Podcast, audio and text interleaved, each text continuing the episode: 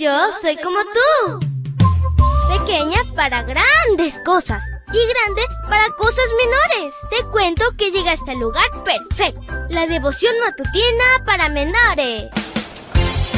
Una reflexión que se ajusta a tu edad, que te queda bien, ni muy grande ni muy chica. Adelante y bienvenido a nuestro mundo.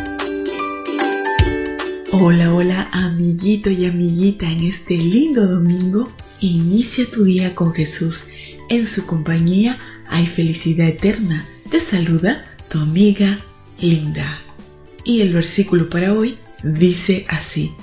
Al abrir el canastillo y ver que allí dentro había un niño llorando, la hija del faraón sintió compasión de él y dijo, este es un niño hebreo. Éxodo 2.6. Y la historia se titula Amran y Jocabet. Amram y Jocabet son los padres de Moisés. Éxodo 6:20. Cuando nacieron María y Aarón, las circunstancias eran más favorables. Caso contrario, en ocasión del nacimiento de Moisés, la historia de hoy nos recuerda que no podemos lograr nada sin Dios, sin preparación y sin nuestra familia. Moisés llegó a ser un gran líder, más previamente dependió de Dios y asistió a la escuela en donde fue un alumno brillante. Esteban mencionó, Moisés fue instruido en la sabiduría de los egipcios. Hechos 7:22. Además, su familia actuó como un fabuloso equipo. Sus padres solamente pudieron esconderlo tres meses. Hebreos 11:23. Pero no se rindieron su madre tuvo la idea de colocar a su hijo en una canastilla que ella misma fabricó.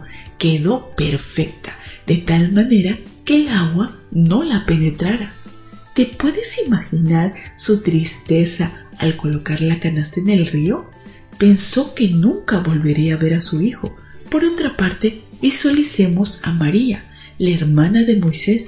Ella se escondía tras un arbusto y luego detrás de otro conforme la corriente hacía avanzar la canastilla. Lo hacía con mucho disimulo, no quería llamar la atención y despertar alguna sospecha. Finalmente, la hija del faraón vio la canastilla, la abrió y se encontró con la sorpresa del bebé. Sin perder tiempo, María acudió y sin revelar su identidad ofreció los servicios de Jocapé para que criara al bebé desde luego, nada de esto fue casual. Dios dirigió los pensamientos de Amran y Jocabet para arriesgarse a colocar la canastilla en el río. Le dio gracia a María para sugerir a la princesa qué hacer. Condujo los pasos de la princesa al lugar exacto, justo en el momento en que la canastilla pasaría. Entonces, ya en casa, Jocabet aprovechó cada instante para enseñarle a Moisés el amor de Dios, a qué pueblo pertenecía y cuál era la esperanza que compartía. Salir de Egipto para heredar Canaán. Moisés aprendió bien las enseñanzas de su madre, de tal manera que cuando acudió a la escuela y los maestros le enseñaron acerca de los múltiples dioses egipcios, no pudieron borrar las enseñanzas que ella le había transmitido. Dios, la familia y la escuela prepararon a Moisés para los mayores desafíos de su vida.